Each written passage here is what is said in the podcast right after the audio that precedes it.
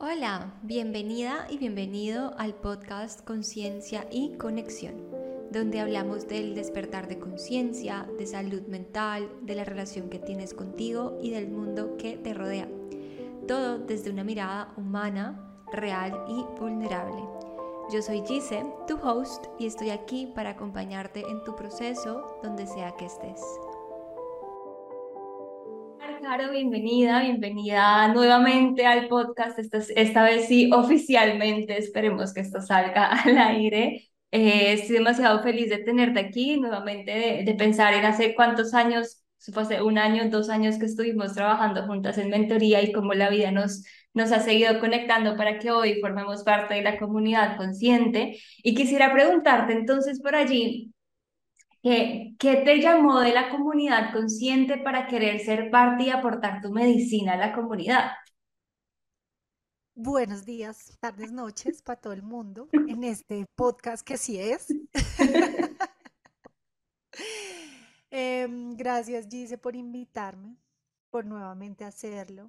Yo no quería irme a mi viaje sin dejar esta energía sentada. Para mí es muy importante estar aquí contigo con Mar y con todas las mujeres hermosas de la comunidad consciente que leo, me inspiran y paso por ahí y digo como, wow, qué rico, qué calientito, qué genuino es este amor que se siente ahí.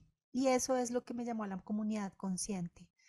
Yo soy una fiel convencida de que en la medida en que los seres humanos, y en específico las mujeres, que nos unimos para pensar bonito, vibrar bonito y nutrirnos bonito, seguramente vamos a sacar cosas muy potentes y poderosas.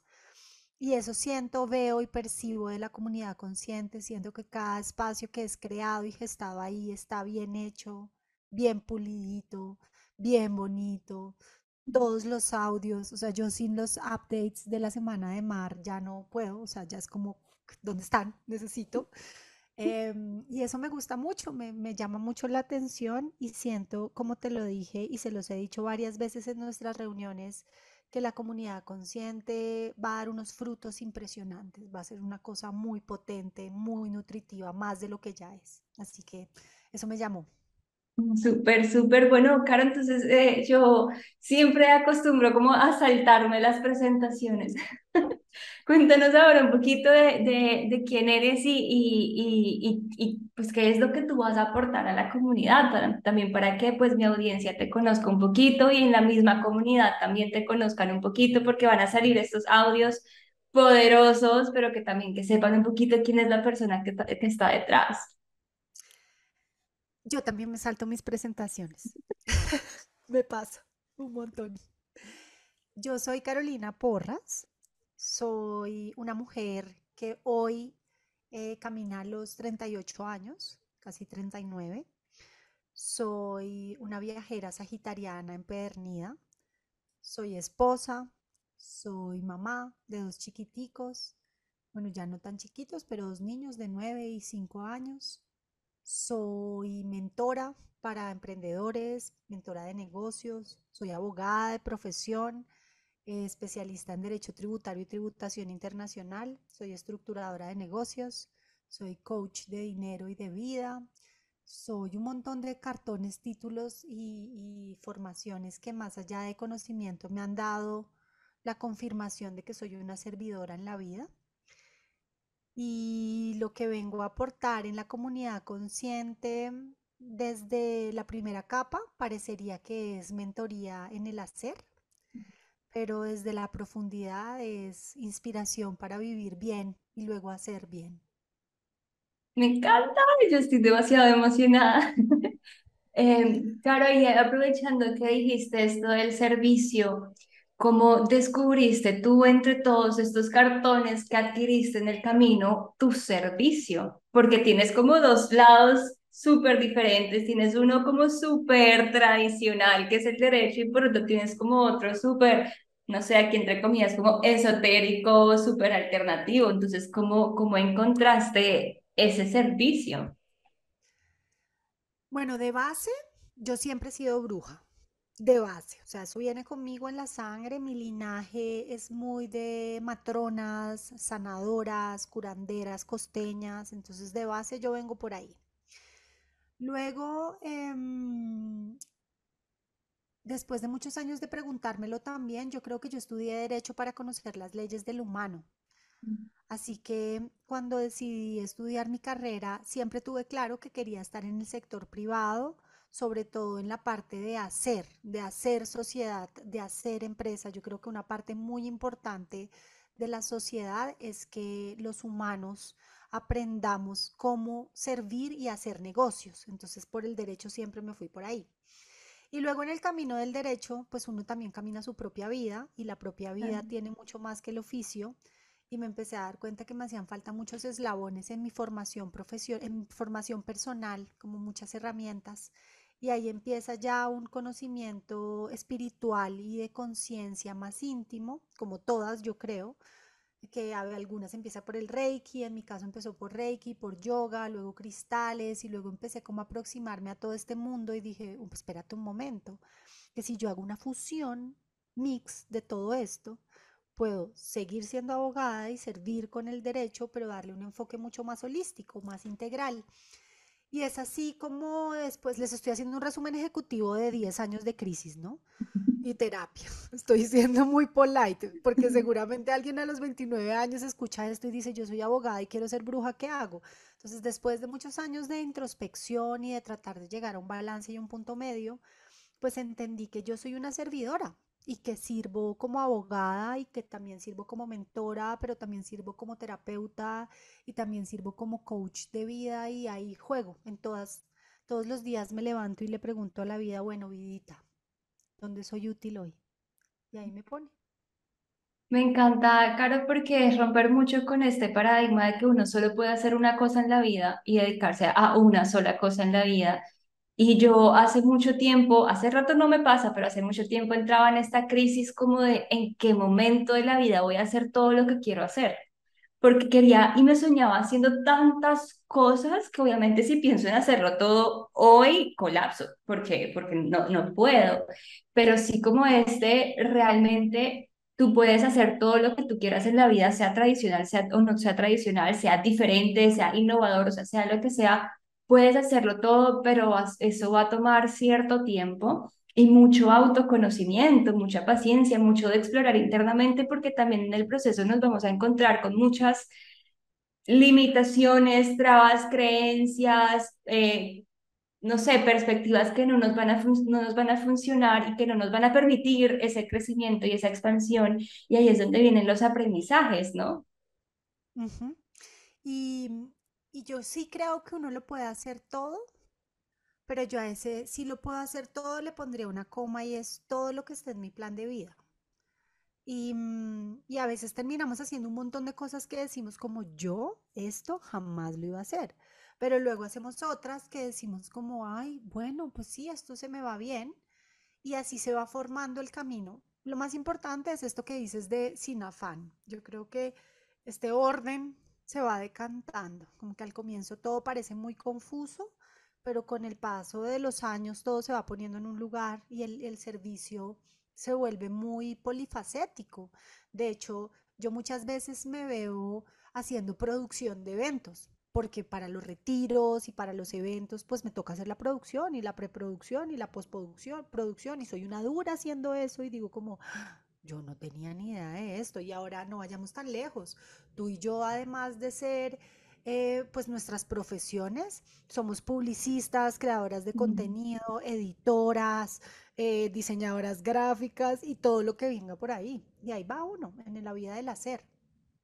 Claro, uno, uno va explorando mucho y también creo que es importante porque Porque muchas personas se encuentran en este no sé qué hacer, no sé qué es lo que quiero, como estoy en esta carrera que de pronto nunca fui lo que quise, sino que fue lo que me dijeron que tenía. Yo pienso mucho como en esas personas que lo, la- em, les obligan a una edad muy temprana, porque esto de los 16 saber uno qué quiere hacer para toda la vida me parece absurdo a estudiar o lo que da plata o con, o con esto de lo, lo que se supone que te hace exitoso o simplemente porque tenemos que, que asumir la responsabilidad del negocio de los padres porque eso fue lo que crearon para nosotros sin ni siquiera pensar un poquito en qué es lo que queremos. Y aquí es donde viene la importancia de ese proceso de conexión interior que te permite descubrir qué es lo que tú quieres en la vida sin importar que hoy no tengas ni idea de para dónde carajos coger hoy estás aquí en ese remolino de no sé qué es lo que quiero, pero también cómo miro un poquito hacia adentro para ver cómo exploro, que me imagino, Caro, que en tu proceso hubo algo que te dijo como me está haciendo falta algo y dónde exploro eso que me hace falta y cómo yo me imagino que no fue como voy a sentarme a leer revistas a ver qué encuentro aquí, ¿no? Sino más bien como cómo me recojo un poquito hacia adentro para ver dónde está el vacío, el huequito, la incomodidad, dónde está para explorar qué es lo que quiero hacer. Y normalmente la gente lo piensa al revés, ¿qué hago? ¿Qué hago, qué hago, qué hago y hacia dónde me muevo? Pero espera, has parado a mirar un poquito hacia adentro. Claro, ¿qué fue eso interno que tú dijiste como, aquí necesito mover algo o necesito sentir esto o necesito esto? Como, como, no sé si logras, porque no sé si esto fue hace muchísimo tiempo, como recordar ese punto crítico que fue como, acá necesito sentir algo, mover algo que te empezó a llevar a este camino. Hmm. Yo vengo de una generación en donde en efecto, pues tú entrabas a la, yo entré a la universidad a los 17 años, o sea, para mí fue un golpe de suerte que el derecho me gustara, pero pudo no. Y de hecho, tengo un compañero de la universidad que él empezó a estudiar derecho conmigo, brillante, se graduó, pero se graduó para entregarle el diploma a su papá y hoy es director de cine. O sea, el man le dijo como, listo, terminé, aquí está mi diploma, tú querías esto, me voy a estudiar cine y se fue a Argentina y hoy es un director de cine maravilloso. Pero en mi caso personal, yo vengo de esa generación en la que tenías que definir qué querer estudiar. Yo creo que cada vez se va difuminando más, pero aún existe esa memoria. Y con el paso del tiempo, mi mayor y más grande aprendizaje, y si este podcast se acabara porque, no sé, no graba más, me les dejaría esto es, mi mayor aprendizaje en el hacer es aprender que me puedo equivocar, que puedo fallar, que puedo cometer errores y que es parte de la vida. ¿Sí? Cagarla es parte de la vida. A eso vinimos. Y cuando yo me empecé a amistar con esa posibilidad de cometer errores, entonces empecé a explorar, porque ya no tenía la presión de la perfección ya no tenía la presión de, ah, bueno, lo que se supone es que después de estudiar derecho tienes que hacer dos especializaciones, luego una maestría, luego un doctorado, si quieres formar tu firma, entonces tiene que ser bajo esta estructura, entonces tienes que vivir para trabajar y todo un esquema que ya está previamente montado y corre en la vida de muchas personas y no pasa nada si es la vida de alguien. Pero en mi camino personal yo sentía que ahí algo no encajaba, pero lo primero con lo que yo tenía que amistarme era con mi posibilidad de equivocarme. Y cuando acepto que puedo equivocarme, entonces empiezo a explorar, no para equivocarme, sino a explorar sin la presión de tiene que ser perfecto. Por fortuna, mi camino de exploración también comienza de la mano de, Julio, mi esposo, que al verme como en este que no me hallo, no me encuentro, pero necesito encontrarme, me dice, bueno, ve, ve y busca. Y de mis socias en mi firma de abogados que también me vieron como en este proceso en el que me dijeron, ve y explora. Así que ahí es donde empieza mi punto de quiebre. Esto es más o menos a mis 29, 30 años. Y ahí empiezo a estudiar cosas que yo pensaba que me iban a servir para cambiar mi hacer. Porque ahí todavía estaba en el paradigma de cambiar mi hacer. Entonces ya no quiero ser más abogada, entonces ahora quiero ser terapeuta de Reiki. Entonces monté todo para hacer un estudio de Reiki. Ah, no, ya no quiero ser más terapeuta de Reiki, sino ahora de cristales. Entonces monté todo un spa y luego yoga y tal, y monté todo el espacio para el yoga. Y con el paso del tiempo, en esto de, de equivocarme también, porque emprender en el mundo del bienestar es un camino y es un camino que cada vez está más andado y más recorrido y tiene más pasos pisados Emprender en este mundo del bienestar me mostró que no necesariamente tenía que cambiar mi profesión y cambiar todo, pero a través del error.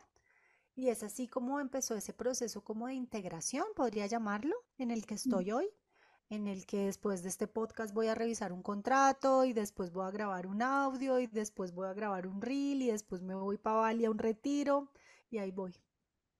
Me encanta, me encanta que se siga mostrando cómo venimos desde este, tenemos que separar todo y es o lo uno o lo otro y volvemos a, es que se puede ser todo.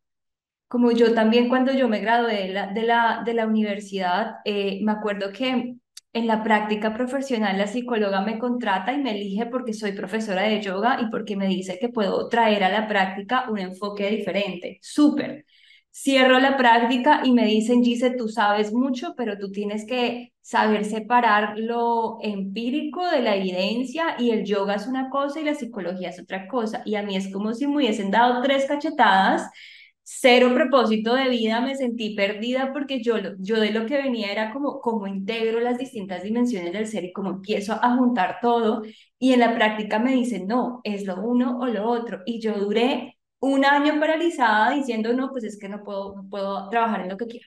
Porque es que me dijeron que no podía, porque me dijeron que según la ética profesional no podía. Entonces yo venía toda congelada de, de con mucho miedo realmente de cómo integro, cómo, o sea, tengo todos estos conocimientos y cómo los empiezo a integrar y el mismo camino nos va mostrando es que no, no, no es lo uno o lo otro. Y cada persona tiene su propia huella y su propia manera de integrar las cosas. Y es como, me parece muy bonito que nos demos esa oportunidad de explorar estos distintos colores que tenemos para sacar nuestro propio color. Y ahí es donde creo que que la vida comienza a volverse muy bonita, porque es que yo estoy en mi proceso de exploración. Y tú podrás saber de cristales, yo no sé mucho de cristales y ahí lo sigo explorando, pero es que estoy segura que la forma en la que tú trabajas de cristal, con los cristales va a ser muy diferente a la mía y a ti te contratará gente porque conecta con tu forma y tu energía y a mí me contratará gente porque conecta con mi forma y mi energía. Y podemos saber lo mismo, y podemos venir de la misma, el mismo estudio, la misma carrera, lo que fuera, pero al fin y al cabo somos como esta energía y tenemos esto que es nuestra propia huella.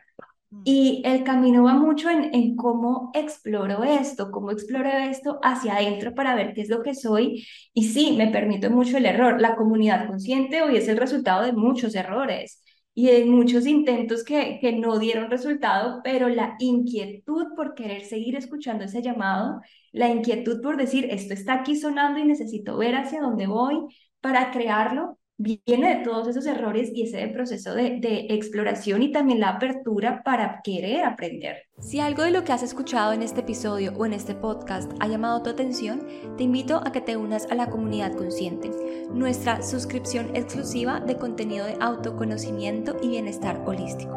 Allí accederás a herramientas y recursos para reencontrarte y trabajar en ti, además de conectar con otras personas que están viviendo el mismo proceso.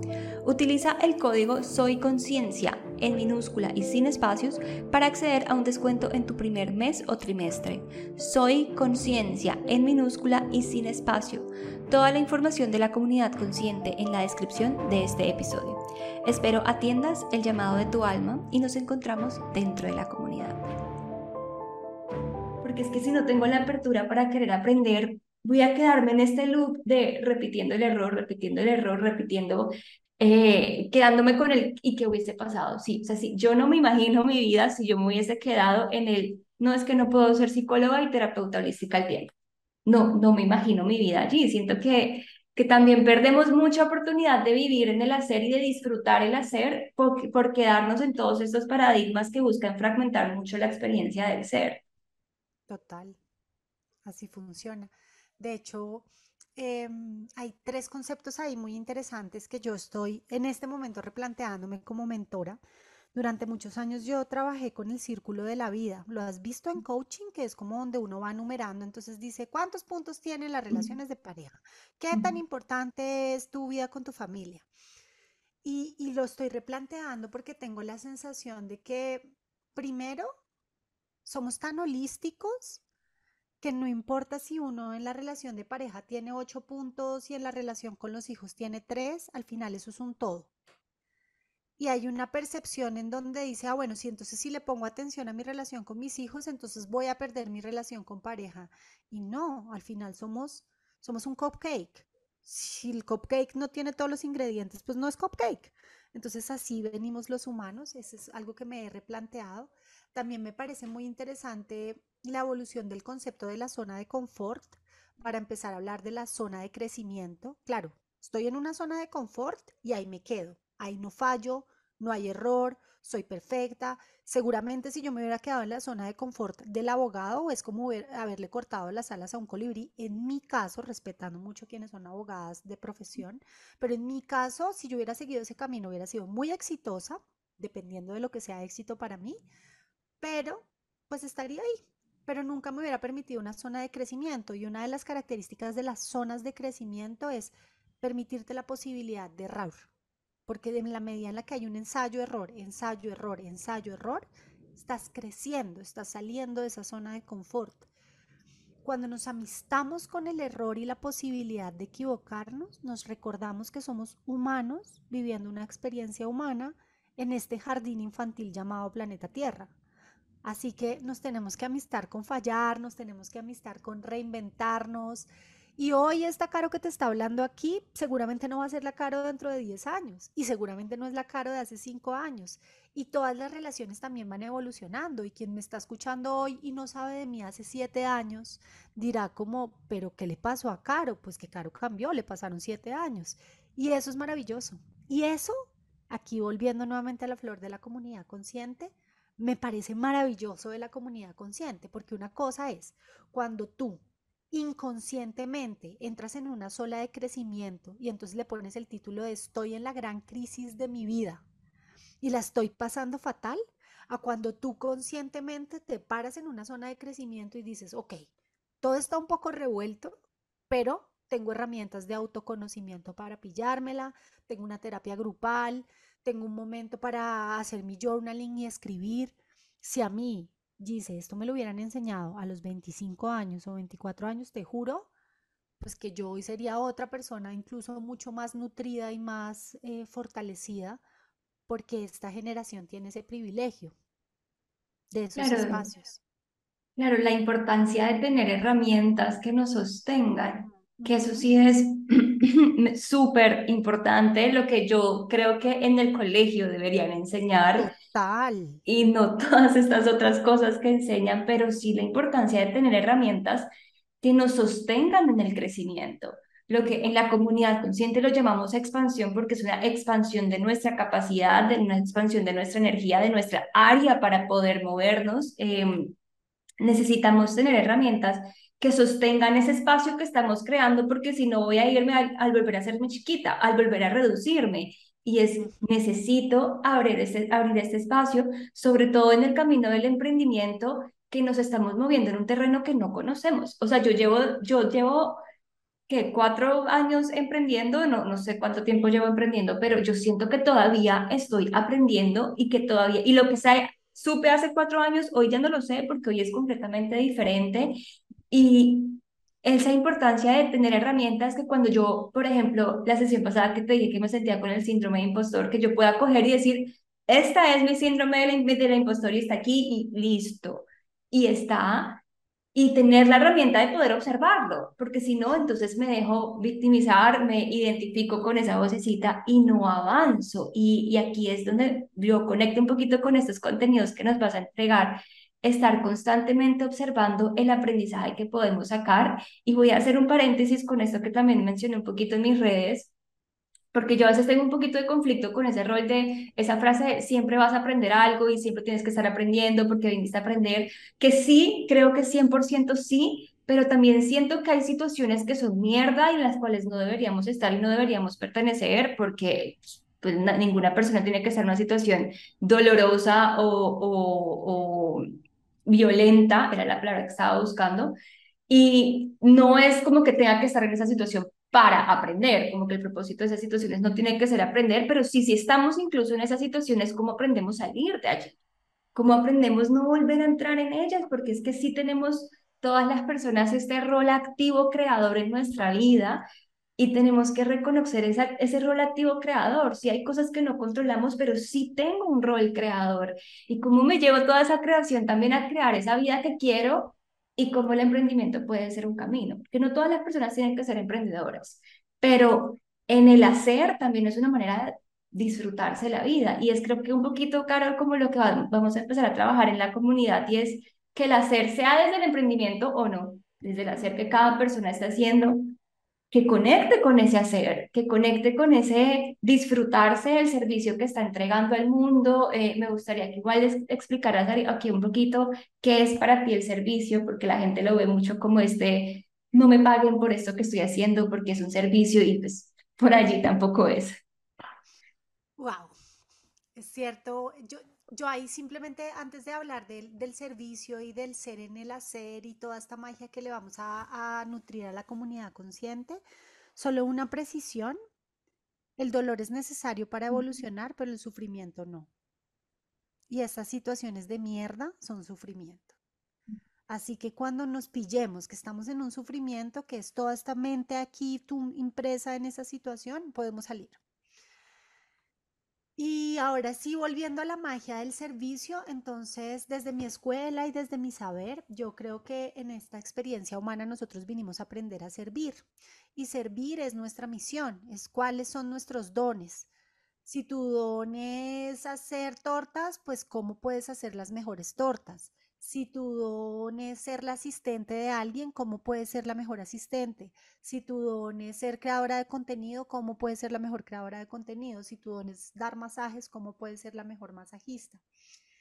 Y cuando nosotros hablamos desde de, este concepto de ser en el hacer, es una invitación a no pensar que el trabajo o la labor es un castigo o es una parte más de nuestra vida, sino que en el servicio, que es como yo elijo llamar el trabajo y la labor, en el servicio somos, somos todo. Si yo estoy aquí contigo ahora en este momento, hoy en este día grabando este episodio, estoy toda yo, con toda mi medicina, estoy absolutamente presente. Y eso es ser en el hacer. Y cuando encontramos ese placer de servir, siendo quien realmente nosotros somos, eso empieza a irradiar toda nuestra vida. Porque qué distinto es cuando tú llegas a tu casa a las 4 de la tarde, 8 de la noche, de un empleo que odias y que tú dices como, ay, no, un día menos, mañana tengo que volver. Y eh, desde ahí empiezas a hacer el resto de tu noche o de tu día, entonces comes mal, te quejas, tratas de evadirte en la televisión, cero práctica de sostenerte y esa es parte de tu vida. ¿A qué distinto es cuando, volviendo de este mismo empleo, vuelves en la conciencia de, bueno, estuvo retador, pero serví, puse todo de mí y lo hice. Para quienes emprendemos y elegimos el mundo a hacer nuestros negocios, pues la verdad es que no hay un manual y los pocos manuales que hay son creados por hombres. Todo bien con los hombres, pero son creados por hombres. Y eso desalinea un poco en la ciclicidad y en el ritmo que tenemos las mujeres. Si a mí mi agencia hoy me dice que tengo que grabar contenido y estoy premenstrual, yo prefiero que no se monte nada en mis redes sociales. Que se queden sin nada. Porque estoy premenstrual y no se me da la gana. Yo lo único que quiero es comerme un helado dulce tumaco y crema de chantilly, meterme en mi cama y escuchar a mar. Yo no quiero hacer nada más. Por allá leer un par de cosas de la comunidad y ya, no quiero hacer nada. Entonces, en este mundo de los negocios y del emprendimiento hay dos tendencias y dos caminos y esa es parte de mi medicina en la comunidad consciente. La tendencia tradicional que tú y yo hemos caminado, que es, no, pues así se hacen los negocios y así es. Mm. Entonces hay que tener un tracking, hay que tener una creación de contenidos, hay que tener unos programación de lanzamientos, hay que lanzar sí o sí, no importa en qué estado del suelo tú estés, tienes que lanzar y funciona de esta manera. Eso es lo que yo llamo como el viejo paradigma. O realmente creas, emprendes, haces negocios o sirves haciendo, teniendo un empleo desde un lugar cíclico que honre tu hacer, que honre también tu ser, que te respete en tus ritmos, en tus formas, y creo que esa es mi medicina, es lo que vengo a poner en la comunidad consciente, un poco de esta, de esta conciencia en el hacer, conciencia en el hacer bonito, que, que quede bonito y que no estemos pasando por encima de nuestra salud, ni de nuestra mente, ni de nuestro propósito, ni nuestras relaciones, ni nuestro entorno, sino que el servicio y el hacer sea parte de nuestra vida, integral en esa vida misma y que en esa definición de éxito que cada quien tenga en su vida, que sea lo que sea ser exitoso, sea una definición inclusiva, en donde si tú, por ejemplo, a mí me preguntas hoy, ¿qué es ser exitosa? Para mí ser exitosa es estar en paz y tranquilidad. Ya. Punto final. A mí no me interesa vender 7 millones de dólares al año, no me interesa que mi nombre esté en Forbes, señores de Forbes no me manden más información. Eh, a mí eso no me interesa, yo no quiero hacer eso, yo, yo quiero estar feliz, yo quiero estar tranquila, yo quiero tener tiempo para sentarme contigo y tomarme un cafecito, yo quiero crear y gestar en otras comunidades, yo quiero ver a mis hijos crecer y comerme un helado los lunes, yo quiero que si me enfermo poder cancelar mi agenda y decir, ¿sabes qué? Hoy estoy enferma, no tengo manera de sostenerte o si no se me da la gana también en, conciencia, porque energéticamente no me siento bien poderlo hacer. Y eso creo que es como la conciencia en el hacer, que es algo que es muy importante anclar en este tiempo. Sí, me encanta porque es adaptar la vida a nuestra propia energía, a nuestro propio ritmo y no al, al, al ritmo que se espera de mí o a lo que me han vendido que es o a lo que me han enseñado y programado que supuestamente es. Yo, yo que vengo trabajando mucho acá en el fondo en la comunidad con mi papá, quien me está como asesorando un poco ya en esta parte de negocios que yo he hecho muy intuitivamente, él, él me decía mucho como los primeros años te va a tocar trabajar duro y te va a tocar sufrir y me tocó decirle, espere, espera, no. O sea, el día que me toque trabajar duro, esto no es lo mío porque esto sí podré, podré conseguir las cosas en un año, pero si voy tranquila en dos años y tres, lo voy a hacer en dos años y tres, porque es que esto se tiene que adaptar a mi ritmo de vida, sino cuál es, cuál es el punto, cuál es la competencia, cuál es la carrera, quién me va a quitar la idea, nadie lo va a hacer como yo. Nadie va a poner la magia como le estamos poniendo nosotras y si otra persona lo quiere hacer, que lo haga, que igual somos nuestra energía y, y yo creo que las personas están mucho como en este camino de cómo encajo en vez de cómo pertenezco. Y en ese encajo me toca fragmentarme, me toca hacerme chiquito, me toca hacer el rompecabezas y la pieza del rompecabezas se puede quitar y se puede poner otra. Las piezas de los rompecabezas no son únicas tampoco. Sí, puede que encaje, pero no, no, no, no de la imagen, pero encaja. Y es, yo lo que necesito es pertenecer y pertenecer implica reconocer mi nivel de energía, mis ideas, cuando estoy creativa y cuando no, cuando quiero entregarlo todo y cuando no, y también yo proteger mi energía y yo ir a ese mismo ritmo. Claro, ahora que ibas hablando, se me, se me ocurrió una pregunta. ¿Tú crees que es posible servir, porque no es lo mismo trabajar que servir, o sea, la intención aquí es completamente diferente, la energía es completamente diferente, pero tú crees que es posible servir desde, eh, ¿cómo hago la pregunta? Que una persona pueda servir sin estar apasionada con lo que está haciendo, con el hacer. O sea, que una persona que no le guste lo que está haciendo, pero esté, está allí. Todo es posible, pero es infeliz. Es muy frustrante, porque si yo estoy en un lugar donde tengo que estar y no soy feliz, entonces, por lo menos tengo que estar lo suficientemente consciente para estarme pillando cuál es el aprendizaje que estar ahí me está dando. Es distinto, ¿sí? Entonces no soy feliz, pero sé que me estoy comiendo este sapo baboso porque tengo que aprender tal cosa de este empleo. Es distinto. Pero si yo soy infeliz, no me estoy quejando, no estoy en la conciencia de por qué estoy ahí, para qué estoy ahí, pues uno puede estar ahí, dice, pues hay gente, ¿no? Hay, uno ve personas que la llama se va apagando, la llama de la vida llega un momento en el que se extingue y eso va en automático, todo es posible. Yo sí, sí creo que existen niveles de conciencia distintos, unos, mm, mm, por darles una escala y una diferenciación, unos más arriba y uno más abajo, sin que uno sea más y otro sea menos, pero sí hay estados de conciencia distintos y sí es posible. Y ahí es cuando se llama trabajo que en la sintaxis de las palabras, como yo te hablaba en nuestro intento anterior, yo soy muy nerd, muy nerd y a mí me obsesiona mucho el origen de las palabras y pues trabajo viene de traba, entonces claro, ahí yo tengo un trabajo. Y esos trabajos pues van a ser unas trabas en la vida y se van a quedar ahí. ¿Cuál es mi, mi sueño? Mi sueño, mi sueño es mi epitafio y mi sueño sería que acompañe a muchas personas a evolucionar del trabajo al servicio. Eso me, parece muy lindo, que las personas descubran, sean o no emprendedores, que ahí hay una enseñanza y en el servicio está la magia.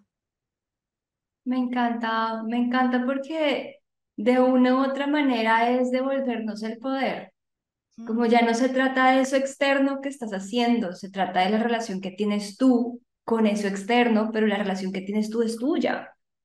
Y, y, y, no depende de lo que está haciendo afuera. Y, y sí, también es que si no estamos en, esta, en este nivel de conciencia de ir integrando la experiencia, de ir viviendo la experiencia más que solo estar allí por coincidencia de la vida, sino que realmente estamos, estamos allí en presencia, si no integramos el aprendizaje de ese trabajo, suponiendo que es un trabajo de mierda, la probabilidad de que yo al siguiente trabajo vuelva y repita la misma experiencia es muy elevada. Entonces, por lo menos si estoy en ese trabajo de mierda y todavía no siento que estoy en este servicio donde de verdad me lo puedo gozar, por lo menos sí estar en este proceso de cómo aprendo qué es lo que acá no me está funcionando, si es una dinámica interna, si es una dinámica externa, si son los roles que estoy, que estoy cumpliendo, o sea, qué es lo que no está funcionando en mi vida para abrirme a la posibilidad de la que pueda ser diferente y empezar a moverme. Pero aquí estoy y estoy integrando ese aprendizaje. Eh, Caro, tú, ¿qué estás aprendiendo si ya tú pasaste del trabajo al servir? si ya tú vienes integrando todos esos aprendizajes, si tú ya tienes muy claro dónde estás, qué estás aprendiendo, porque a veces creemos un poco que, que vamos a llegar a un punto en el que no las vamos a saber todas y no, que, que aprendes en este momento. Te lo voy a devolver con una frase bonita pero profunda. Creo que el día que deje de aprender me muero. Pues ya, terminé aquí. De pronto en la siguiente sigo aprendo un montón de cosas, todo el tiempo. Y cometo errores, pero a diario. En el hacer, muchos. O sea, desde el mail que no debí mandar, hasta la frase que no debí decir, hasta el producto que no debí vender, hasta el precio que no debí dar. Todo el tiempo estoy aprendiendo. Mm, pero mira, si hay algo que estoy aprendiendo justo ahora, es mis 38, o sea, si me lo preguntas hoy, de hecho lo escribí esta mañana en mi journaling y, fue como, sí, tal cual, estoy aprendiendo a ir más despacio. Estoy ahí, estoy en ese aprendizaje y creo, creo que lo estoy logrando. ¿Y qué viene ir después? Más despacio no es hacer menos. Mm. Ir más despacio es ir así más rico, más como fue empezar este podcast, que, que fue como, bueno, mientras tú vas hablando, yo me voy conectando muy presente, muy aquí, muy, muy en este momento. Estoy aprendiendo eso ahora. Sí, me encanta porque yo también lo estoy intentando aprender. También voy ahí pensando un poquito, más que ir más despacio, bueno, sí creo que hay que ir más despacio porque es que venimos como de este paradigma de correr, de estar todo el tiempo corriendo y yo siempre lo, lo comparo como cuando uno va en una carretera, si uno va a 90 kilómetros por hora, uno no puede apreciar las flores del paisaje no ve una mata verde por ahí con en movimiento, pero uno no, no puede apreciar esa flor.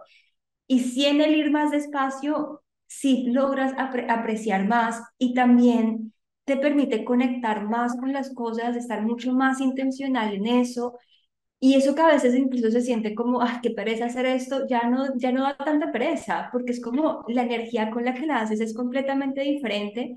Y creo que ese es un aprendizaje que no importa la edad que tengamos, hay que tener el momento de vida donde, donde la integremos, porque yo precisamente ayer hablaba con mi papá en la sierra, mi papá tiene 62 años, y me decía, y bueno, eh, pasó está pasando como de un trabajo a otro y viendo qué hace con su vida después de haber trabajado en empresas gigantes durante mucho tiempo, y me decía como, lo que sí tengo claro es que mi felicidad y mi tranquilidad va a ir primero. No quiero no hacer nada, no quiero quedarme improductivo, pero mi felicidad y mi calma va primero.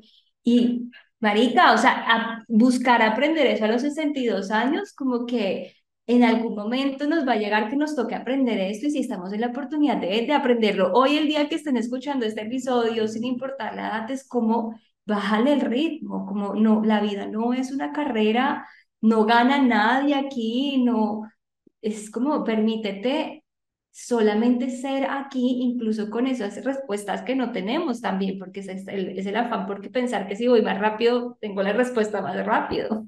Total. De hecho, voy a hacer aquí un spoiler, pero hay un audio que les dejo que se llama disciplina. Y para mí la definición de disciplina está muy lejos de lo que dice el diccionario y para mí la disciplina tiene cuatro características, la coherencia, la constancia, el ritmo y la cadencia. Voy a hablar de los dos últimos, que son el ritmo y la cadencia. Ser disciplinado es muy subjetivo. Cada persona tiene sus propios parámetros de disciplina.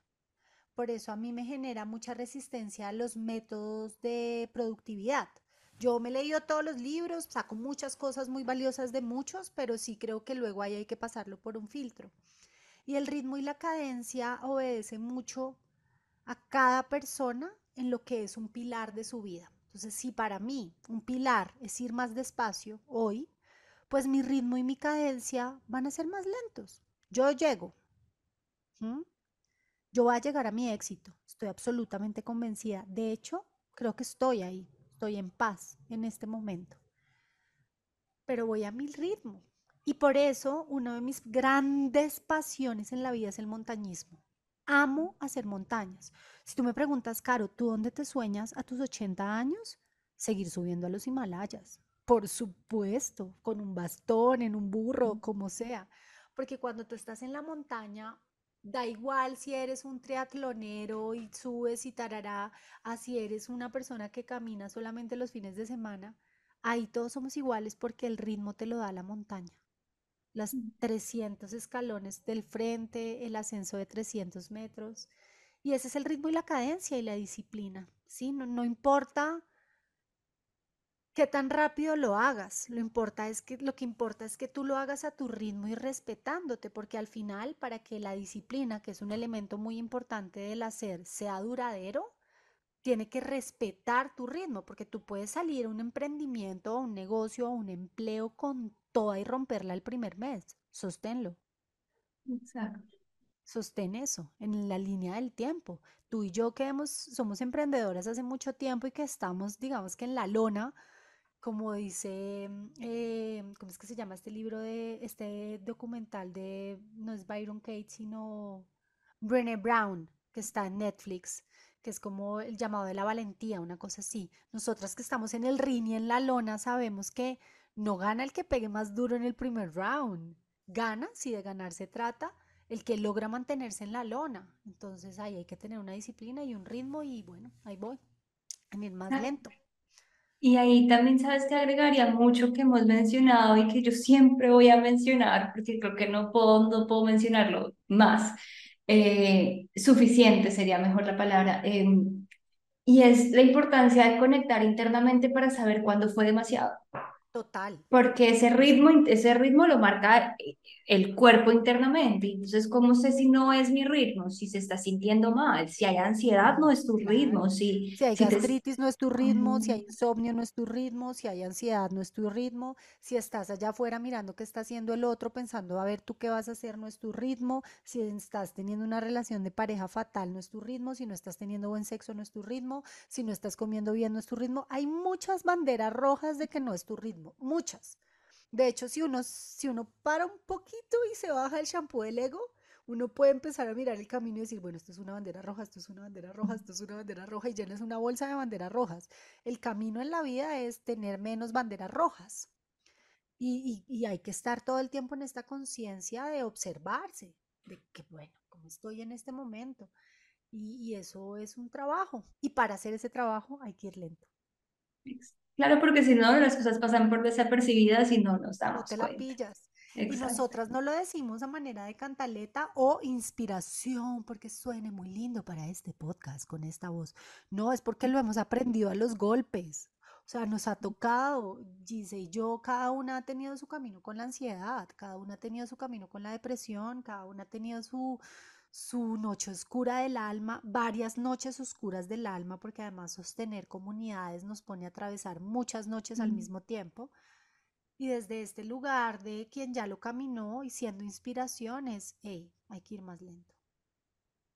Claro, y es que sobre todo por esto que decía, si, si lo queremos sostener, porque sí, digamos, no sé, lanzo la comunidad, primer mes, mil personas inscritas, wow, lo logré, pero si yo no puedo sostener a mil personas generando conversación, ¿de qué me sirve?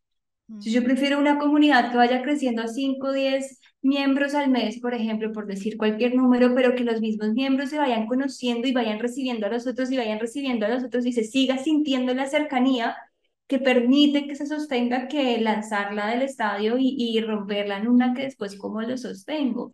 Y yo voy a saber y voy a saber que ya no lo puedo sostener cuando ya toda mi vida se ve implicada en. Y ahí me va a tocar echar un paso para atrás ¿ok? Donde delego, donde entrego, donde suelto, donde digo que no, donde pongo límites, que está fallando. Y nuevamente es mirar hacia adentro, adquirir conciencia, permitir los errores y quitarnos también esa máscara del ego de creer, ah, no, es que así lo dije y así tenía que ser. No, o sea, quitarnos esa máscara y ver, bueno, ¿cómo sigo nuevamente en este llamado del servir? Porque al fin y al cabo el servir es para conectar con el otro. Mm. A mí me gusta mucho esta palabra del servicio porque implica que estamos dos en el mismo nivel, o dos o muchos en el mismo nivel, y somos uno y estoy yo contigo, no yo por encima de ti, ni tú cumplirme a mí, ni nada, sino somos, somos aquí dándola en la vida.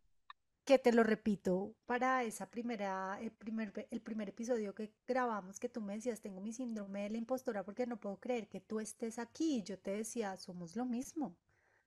Somos dos gotas de lo mismo. Estamos mm. sirviendo, estamos en lo mismo. Lo que pasa es que yo tengo unas canas más, pero llegarás, llegarás y decirás, eso pasan cosas como con el cuerpo y con la vida y al final somos lo mismo. Y, cualquier persona, y, eso es otra cosa que me gusta mucho de la comunidad consciente. El nombre comunidad, volviendo a mi nerdismo, el nombre de comunidad eh, invita a la co-creación. Mm. Así que la comunidad consciente crecerá en la medida en la que los individuos que co-creamos la comunidad crecemos. Y eso va haciendo que nuestra frecuencia dentro de la comunidad sea aún más potente para que otros miembros quieran esta frecuencia y se va creando una comunidad. Es como las culturas, las civilizaciones, los pueblos, todos los movimientos no nacen creados, se crean por el ánimo de comunidad, de la común unión, de estar juntas en esto. Y cuando decidimos hacer una comunidad en el hacer, en el ser, en el sentir o en el estar, sea cual sea la comunidad que queramos hacer, no hay ego, no hay pretensiones individuales, no hay objetivos únicos, hay una genuina voluntad y deseo de hagámoslo juntas, bonito. Y de pronto en cinco años, cuando tú y yo estemos en el mar sentadas viendo que hay otra gente que hace la comunidad consciente y nosotras consumimos el contenido, diremos, nos quedamos por fuera, ¿no? Pero no, estaremos haciendo otra cosa dentro de la comunidad, porque todos estamos en la común unión. Claro, me encanta. Me encanta Me encanta porque, claro, yo obviamente pues no tenía ninguna definición así tan profunda de la palabra, pero cuando lo fui, ibas describiendo internamente sentía y pensaba como, qué curioso porque así se ha venido sintiendo. Se ha venido sintiendo que cuando yo me expando, cuando yo crezco y tú te ves reflejada en mí, es que somos las dos las que nos estamos expandiendo y ahí es donde yo sigo profundizando en esto de la importancia de conectar con otras personas para realmente expandirnos y sernos espejo, porque si no, yo estoy aquí en este espacio chiquito, pero si yo crezco, tú también creces y si tú creces, yo también crezco y ahora ahí no, no somos solamente tú y yo, somos todas las personas que están dentro de la comunidad, incluso esa que nunca se conecta nada, pero que de vez en cuando deja un comentario y el resto es como, uff, gracias por esto porque yo me acabo de expandir. Este, este episodio esto que tú y yo estamos haciendo ahora, en este momento, en algún lugar del mundo, alguien que está en la comunidad sintió común, voy a entrar a la comunidad. Eso es elevar la frecuencia. Y, eso es lo que venimos a hacer y para que se expanda en el hacer y para que se expanda en el sentir. A mí me parece muy lindo todo lo que, lo que se está gestando. Vamos a ver. Lo estamos viendo, lo estamos viendo. Bueno, Caro, gracias, gracias por este em, episodio. Iba a decir algo, déjame ver si, si no se me va la paloma. Ah, ok, sí, que, que gracias pues por todo, todo este valor agregado que vas a, a, a crear en la comunidad, que en los próximos días empezará a estar disponible porque creo que era una pieza que nos estaba haciendo falta. Tenemos muchas herramientas. El propósito de la comunidad es literalmente poder sostenernos en cualquier área de la vida y en esta área del hacer, del conectar con el pues, trabajo, servicio, emprendimiento, lo que sea que yo esté haciendo en la vida, nos estaba haciendo falta algo para vivir toda una vida con sentido y con propósito incluyendo pues todas las, todas las dimensiones de la vida, así que estoy demasiado feliz por todo lo que vas a aportar, demasiado feliz de tenerte en este proyecto y que podamos seguir creciendo juntas, llegando súper lejos con esto, estas herramientas y con este servicio. Gracias por estar en este episodio nuevamente. y no sé si te gustaría, no sé si te gustaría agregar algo. No, pues lo iremos agregando. Gracias, gracias por abrir la puerta y, bueno, yo les cuento que yo me metí, o sea, yo busqué allí, sé, yo, yo quiero entrar, ¿qué es lo que hay que hacer? Así que también muy lindo si las personas que están adentro de la comunidad o si este episodio los invita a entrar, pues que nos vayan nutriendo de qué les gustaría tener en el hacer, ¿no? Yo, yo soy un lienzo en blanco y también soy como el slime, me moldeo a lo que donde me pongan. Así que lindo que esto también en esta común unión lo creemos todos, nos vayan dando como la pauta de qué quieren, pero nuestra propuesta es una propuesta muy amorosa y gracias, gracias, gracias a ti, a Omar, a todos los que están aquí adentro por, por permitirme entrar.